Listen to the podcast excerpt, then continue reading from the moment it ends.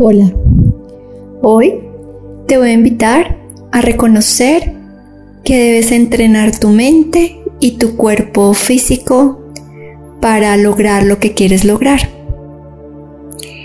Cuando te digo esto es porque tenemos muchas creencias y muchas limitaciones mentales o algunas, no muchas de pronto, y lo que te voy a invitar hoy es a que realmente reconozcas que debes entrenarte en sentirte diferente, en pensar diferente, en actuar diferente.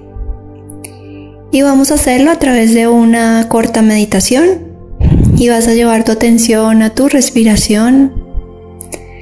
Vas a inhalar profundo, vas a exhalar profundo y reconoces que todo está en ti. Reconoces esa responsabilidad de hacerte cada vez más presente y de entrenar tu mente, entrenar tus emociones y entrenar tus acciones a cada vez sentirte mejor. Y solamente es llevando toda tu atención a vivir en este instante siendo consciente de esos pensamientos. Los pensamientos que de pronto están cargados de juzgar o de culpar o de responsabilizar a otros por lo que me sucede en la vida. Y hoy te invito a que cada vez seas más consciente en entrenarte, en vivir en el presente, en reconocer tus pensamientos, en cada vez más ser coherente entre lo que piensas, dices y haces.